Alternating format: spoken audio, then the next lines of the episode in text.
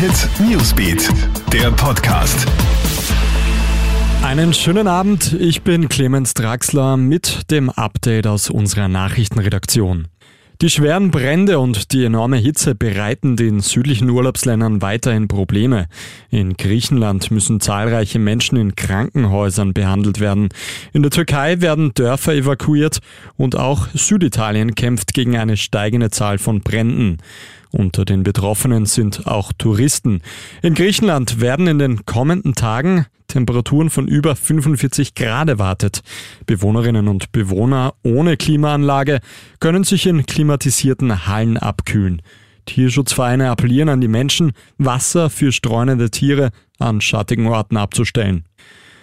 Als erstes Land der Welt beginnt Israel mit der dritten Impfung. Ab heute können sich Einwohnerinnen und Einwohner ab 60 Jahren die Auffrischungsimpfung holen.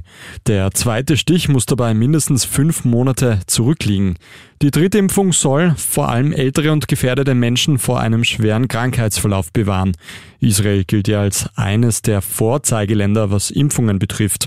In Israel ist etwa 60 Prozent der Bevölkerung voll immunisiert. In Europa und den USA sind Auffrischungsimpfungen bisher noch nicht zugelassen. Millionen von Menschen in den USA droht die Obdachlosigkeit. Um Mitternacht ist nämlich eine Maßnahme zum Schutz vor der Zwangsräumung ausgelaufen. Der Kongress hat sich nicht auf eine Verlängerung einigen können.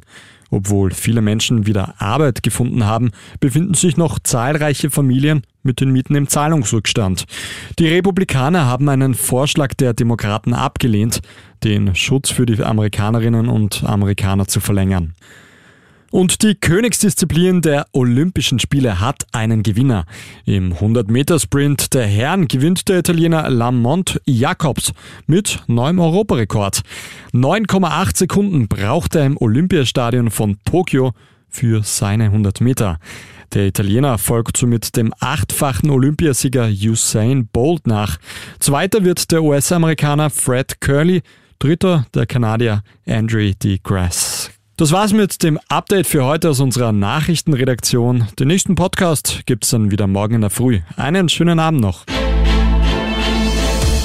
Krone Hit Newsbeat, der Podcast.